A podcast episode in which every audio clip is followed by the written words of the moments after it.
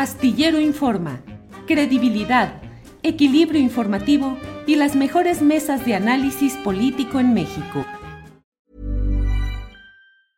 Many of us have those stubborn pounds that seem impossible to lose, no matter how good we eat or how hard we work out. My solution is PlushCare.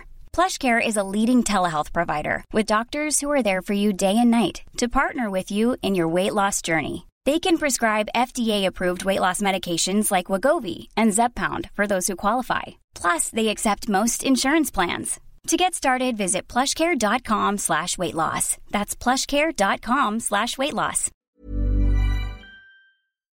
Juan, buenas tardes. Hola Julio, ¿qué tal? Buenas tardes. ¿Hace cuántos pescados al astillero no te veo? Así es, Juan Vélez Díaz, tenemos. Sinaloa, tu auditorio supo de tus.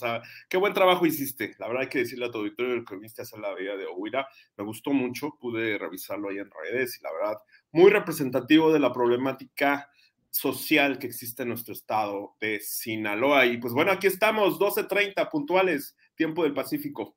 Muy bien, Juan, gracias. Gracias, la verdad es que nos la pasamos muy bien, entre otros temas. Gracias a la posibilidad de platicar contigo, con otros periodistas, caricaturistas, especialistas en asuntos de lo que está sucediendo por allá y comiendo muy sabroso. Pero entrando, ahora sí que como lo dicen, entrando al tema, Juan Vélez Díaz, ¿qué opinas de lo sucedido en esta marcha de ayer de familiares o personas relacionadas con las Fuerzas Armadas en esta protesta que fue principalmente en la Ciudad de México, pero también en otras partes del país. Hay verdaderamente molestia o inconformidad en segmentos de familiares o de gente de las Fuerzas Armadas respecto a lo que se está haciendo actualmente en la lucha contra el crimen organizado? Sí, desde luego, esto no es nuevo, Julio. Ya viene, eh, pues prácticamente desde el primer año del gobierno de Andrés Manuel López Obrador.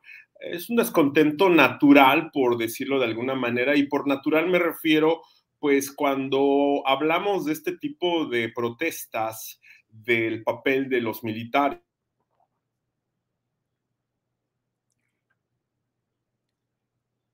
Bueno, ahí se nos quedó atorado el, atorado, atorado. Ahorita vemos que cómo seguimos con Juan Vélez Díaz. Eh, ya sabe usted que siempre el Internet nos mete gol en todo esto. Mm, como no, vamos a ver, por aquí hay algunos comentarios que vamos viendo junto con ustedes. Eh, cantos para marchas promilicos, pega, pega, pega sus. es lo que dice por aquí. Eh, y tomarle fotos a todas las conchas, mariscos, almejas que se consume en Ohuira, platillos regionales. Pues no, no les tomé eh, fotografía, pero sí disfruté, debo decir la verdad. Estuvimos en un lugar de una comida sabrosísima, en un lugar increíble, donde se han llegado a surtir hasta, allí está ya, Juan Díaz, ahí está ya. Juan, se nos fue el internet, estabas apenas empezando diciéndonos que sí es así en algunos segmentos de familiares, de personal de las Fuerzas Armadas. Sí, eh, lo que decía, es un proceso de desgaste del uso de la Fuerza Armada como policía, y lo cual ahí radica un conflicto que no es de este sexenio, ¿eh? viene desde por lo menos el sexenio de Vicente Fox, en donde pues eh, parecería que los gobiernos, incluyendo el actual, pues eh, se les acabó la fórmula en el tema de la seguridad pública, empleando a la Fuerza Armada para resolver problemas que tienen que ver con rezagos de hace muchísimo tiempo, ¿no? Es una crisis que, es, eh, digamos, continuidad de sexenios previos en el sentido de que pues los soldados no están preparados para labores policíacas. Y el mejor ejemplo es que siempre surge este conflicto entre la violación a los derechos humanos, de los militares en labores de seguridad pública en distintas partes del país y con lo que ocurrió en semanas recientes en Nuevo Laredo es uno de los últimos ejemplos. Pero también es la falta de una institución policial civil que haga labores precisamente de prevención y de investigación. Sí, lo, ocurrido en Nuevo Laredo con estos militares, donde se viralizaron los videos eh, que están pues con, un grupo de civiles que están protestando por lo que ocurrió durante la madrugada y el reporte que se tiene documentado de cinco civiles muertos eh, en aparente este, ejecución extrajudicial, como lo documentan algunas ONGs y como se ha dicho en distintos medios, pero pero también sobre esa versión de lo que en esa zona, eh, particularmente en esa colonia, lo que ha ocurrido en años anteriores, ¿no? Sí es, es un poco complejo, Julio, en virtud de que chocan las, las versiones en cuanto a los sucesos que siempre ocurren en, en Tamaulipas, no solamente en Nuevo Laredo. Y vamos a lo de ayer. Lo de ayer es una acumulación sí, de agravios del comandante supremo hacia sus tropas. El último que yo recuerdo que me causó mucho impacto, eh, en, hace el año pasado que estuve en la Ciudad de México, pude reunirme con familiares de gente de la Marina, eh, hijos de almirantes, por ahí me comentaron de lo que pasó con la muerte de los oficiales, muchos de ellos, varios de ellos eh, eh, condecorados, reconocidos, y que murieron en el accidente de helicóptero tras la captura de Rafael Caro Quintero. El presidente no se paró en el sepelio, ¿sí? Y eso causó un agravio a pues a las tropas de, mar, ¿no? Eh, que el, tu comandante supremo tenga esa actitud frente a militares que dieron la vida en una operación donde le, ganó votos al gobierno el hecho de la captura de Rafael Caro Quintero, ¿no? En la prensa nacional e internacional. Pero sí el agravio eh, es una acumulación de sucesos que han venido, ¿no? Entonces, digamos, lo que hemos publicado en, en, mi columna eh, hace tiempo ya es eso, de que los familiares de los militares están muy molestos, muy desencantados con la actitud que ha tenido el presidente en esta retórica mal llamada política de seguridad de abrazos no balazos, que ya está pues causando y pasándole factura al cuarto año de gobierno, ¿no, Julio? Juan, y las opiniones se dividen en este tema de quienes eh, consideran pues que hay que la marcha de ayer o las marchas de ayer son protestas legítimas de familiares, de personal preocupado por eh, sus familiares que están en acción en las Fuerzas Armadas y quienes dicen que no, que es una infiltración del crimen organizado como sucede en otros lugares donde se dice que el propio, los propios cárteles financian e impulsan a grupos de ciudadanos para que hagan protestas y para que procuren que las Fuerzas Armadas no interfieran en el accionar de los militares. ¿Qué opinas, Juan? Creo que aquí hay una, hay una eh, razón que no está del todo documentada. ¿No? Ciertamente la manipulación de ciertos sectores de la población, la base social, como le llaman, en Tamaulipas, en Michoacán, del, crimen organizado, existe y, no es de este sexenio, viene como parte del proceso de descomposición social que vivimos desde sexenios pasados en cuanto a la seguridad y todo lo que estamos padeciendo en estos años, ¿no? Pero también hay que darle la razón, hay que darle el beneficio de la duda, ¿no? Eh, hay muchísima gente agraviada, no solamente eh, pues los que se manifestaron por reglamento, por leyes, eh, los militares no pueden hacer expresiones públicas ni de política, ¿no? Los reglamentos lo prohíben y todo. la mayoría de las personas que estuvieron ayer en las calles, en la mitad de los estados, según leí en la prensa nacional, en 15 estados tuvieron alguna, de su, alguna ciudad protesta de, de familiares o simpatizantes o algunos militares retirados, eh, tiene de fondo esto, Julio, es la falta sí, de una actitud del comandante supremo y del alto mando hacia lo que viene a ser el proceso de desgaste del uso de la Fuerza Armada como policía. Ahí radica uno de los principales problemas y que es una continuidad del sexenio de Felipe Calderón, ¿sí? Y del sexenio de Enrique Peña Nieto. ¿Sí? El presidente Andrés Manuel López Obrador, frente a esta realidad, no puede cambiarla porque él mismo se encargó de exacerbarla, ¿sí? Como buen político, esta es una actitud de un político que no tiene que ver nada con izquierda, se identifica más con una actitud de un régimen de derecha, militarizar toda la vida pública, ¿sí? Desde el reclamo que ayer escuché, viendo los, los, reportes en redes, era no somos albañiles, no somos administradores, etcétera, etcétera. Entonces, vamos, el, el, hecho de, que el presidente descalifique, o como lo hizo el viernes, esta manifestación pública, tiene algo de, razón, ¿no? Pero no es el todo. ¿Sí? Hay muchísima gente que está a, disgusto, que está inconforme y que no lo puede decir públicamente. ¿Sí? Es una olla de presión que se ha venido acumulando precisamente por lo que mencioné desde un principio, ¿no? Es ya el proceso de desgaste de la Fuerza Armada en labores policíacas. Ese es el fondo del asunto porque de ahí brinca el tema de la violación a los derechos humanos. Julio. Juan, em, Dentro de lo que estamos viendo, hay también la preocupación de que este tipo de movilizaciones inusuales relacionadas con protestas de las Fuerzas Armadas puedan ser utilizadas por factores externos, específicamente por factores políticos de Estados Unidos que están ansiosos de encontrar resquicios para intervenir en México. En otros países donde ha habido gobiernos de cierta característica ideológica y política, a veces se ha incentivado la protesta desde el segmento militar para intentar golpear o dar golpe abiertamente a esos uh, dirigentes políticos. ¿Ves un camino abierto en las Fuerzas Armadas de México para un intento así? There's never been a faster or easier way to start your weight loss journey than with PlushCare. PlushCare accepts most insurance plans and gives you online access to board-certified physicians who can prescribe FDA-approved weight loss medications like Wigovi and Zepbound for those who qualify. Take charge of your health and speak with a board-certified physician about a weight loss plan that's right for you. Get started today at plushcare.com slash weight loss. That's plushcare.com slash weight loss. Plushcare.com slash weight loss.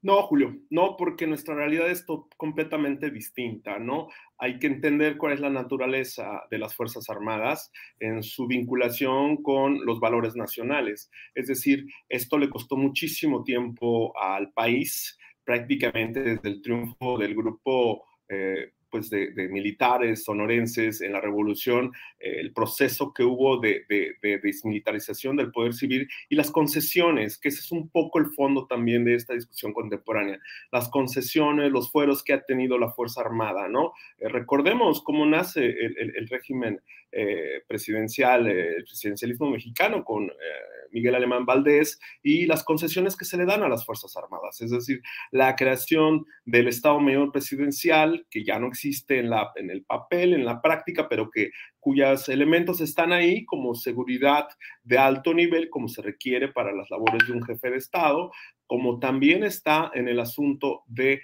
la creación de una policía, como en su momento fue la, policía política, la Dirección Federal de Seguridad. O sea, hay toda una literatura histórica respecto al papel que tuvieron los militares en el poder civil. Ahora, con la ordenancia en el año 2000, eh, de 22 años a la fecha, y todo este proceso de desgaste que ha habido en cuanto a la labor eh, de las Fuerzas Armadas en labores policíacas, pues sí, se, tiene eh, este, esta inquietud, ¿no? Esta, esta sazón de decir, pues bueno, puede haber un golpe. Yo no creo, Julio, porque la historia no, no nos da los suficientes elementos, porque te pongo dos ejemplos que me lo han dicho los militares, ¿no? O sea, un, no hay un, para dar un golpe necesita un liderazgo, un liderazgo militar, y no existe, no, no existe. El secretario de la Defensa es un funcionario de la Administración Pública Federal, ¿sí? Es el titular del órgano administrativo llamado Secretaría de Defensa Nacional y de facto es el jefe del ejército,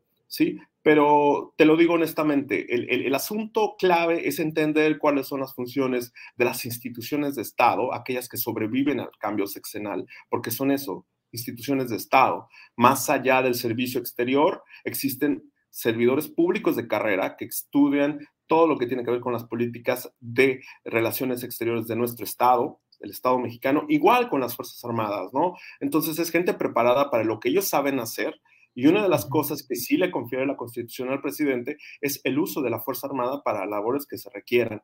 Está el plan DN3, creado precisamente en el año 65, que ha servido como de vínculo con la sociedad civil para labores de rescate en casos de desastre natural, ¿no? Eh, ha habido otros eh, casos por ahí. Ayer en la protesta decían eso, ¿no? Eh, por ahí escuché que decía, pues danos tijeras y, y, pues este, un espejo para salir a cortar el pelo. Digo, esta labor social que se ha hecho desde hace mucho tiempo, ¿no? De las Fuerzas Armadas y no nos des una pistola, ¿no? Me llamó la atención eso, Julio, que, que finalmente eh, yo creo que más allá de la expresión que no es inédita, en 1998 eh, hubo una manifestación pequeña, sí, del llamado Comando Patriótico de Concentración del Pueblo, que eran varios oficiales, la mayoría en situación de procesados, y que marcó un hito porque nunca se había visto a militares marchando, y menos con uniforme, y menos oficiales y alguna gente por ahí con, con, este, simpatías eh, medias raras con el movimiento bolivariano, ¿no? O sea, es nada más como el antecedente histórico, ¿no? De que ¿Y qué pasó en ese caso, Juan? ¿Los castigaron? ¿Hubo alguna disciplina fuerte? O sea, ¿marcharon elementos del ejército con uniforme en activo o en retiro? CPC, Comando Patriótico de Concentración del Pueblo, lo comandó el médico militar mayor en ese entonces, Gildegardo Basilio, y por ahí algunos otros eh, militares, este, algunos de ellos con los que sigo teniendo contacto ya en su vida civil, eh, y que lo ven como eso, ¿no? Un hecho inédito precisamente por la labor de, eh, que ellos hacían en trabajos de, pues, propias del servicio y que los llevó a ser procesados, ¿no? Y en cierta forma lo que ellos denunciaban era precisamente la violación a sus derechos humanos en el fuero de guerra. Ese era el asunto de esa protesta. Sí, hoy día, pues lo, lo que se está denunciando, entre otras cosas, es lo, que está ocurriendo con estos eh, soldados detenidos por el episodio de Nuevo Laredo de, hace unas semanas, pero también en el fondo, insisto, Julio, la contextualización de este proceso de desgaste de la Fuerza Armada en labores de seguridad tiene que ver precisamente con el hecho de que los soldados no son policías, Julio.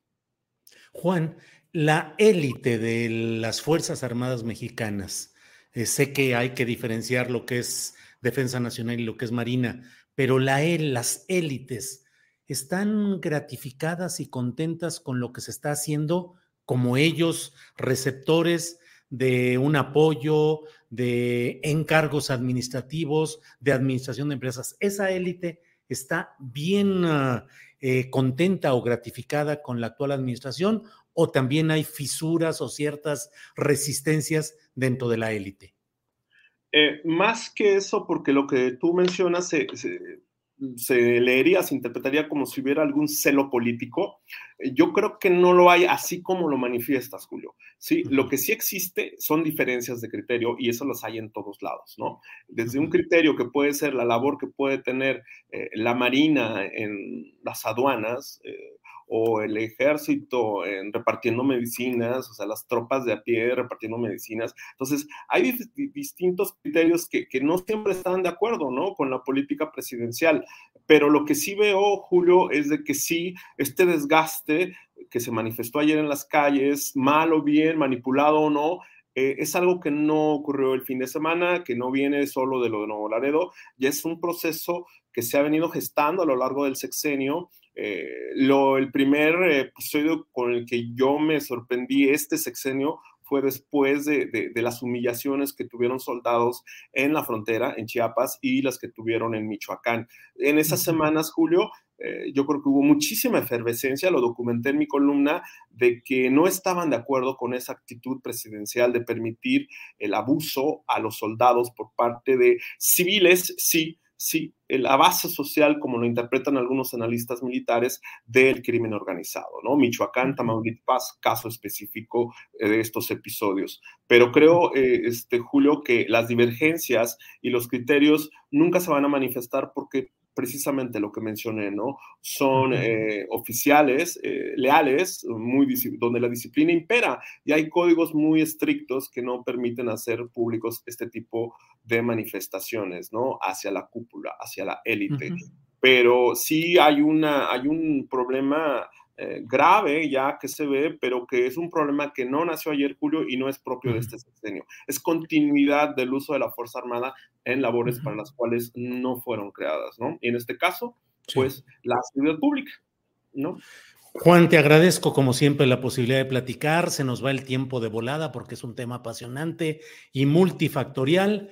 Eh, nos quedan un par de minutitos y me atrevo a preguntarte, eh, ¿Ves un cambio creciente de la política de seguridad eh, y combate al narcotráfico en México a partir de las presiones recientes de Estados Unidos?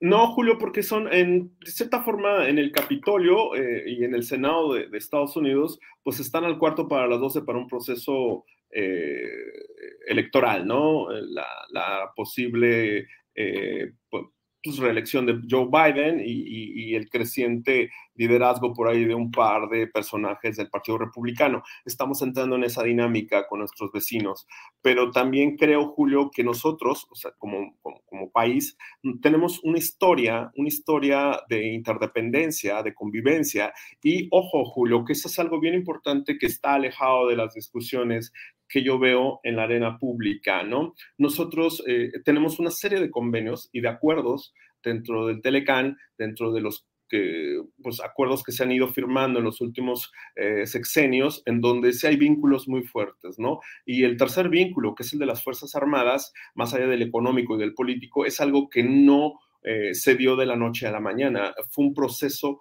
que fue desarrollándose y evolucionando conforme se fueron afianzando estos vínculos. Entonces, el asunto injerencista, yo sí te puedo decir, Julio, porque me consta, eh, si hay alguien, em, eh, si, si hay alguien que sean muy nacionalistas, son las Fuerzas Armadas y creo que el asunto injerencista dentro de las instituciones eh, de Fuerzas Armadas, Marina, Fuerza Aérea y Ejército, sí se vela de una manera muy celosa y, pues bueno, se, puede ver, ¿no? O sea, ahora que tú estuviste aquí te comenté, o sea, la gran cantidad de información que hay en Guacamaya, que no todo es publicable, que no todo es este, nota en términos periodísticos, sí es un registro bien importante de cómo se ha dado este vínculo con las Fuerzas Armadas, con el Pentágono y con las Fuerzas Armadas de Canadá. Entonces, y con eh, Sudamérica, desde luego. Entonces, creo que sí, aquí, Julio, no, no se ha dicho mucho, no se ha discutido demasiado, pero eh, más allá de la labor injerencista que siempre ha existido,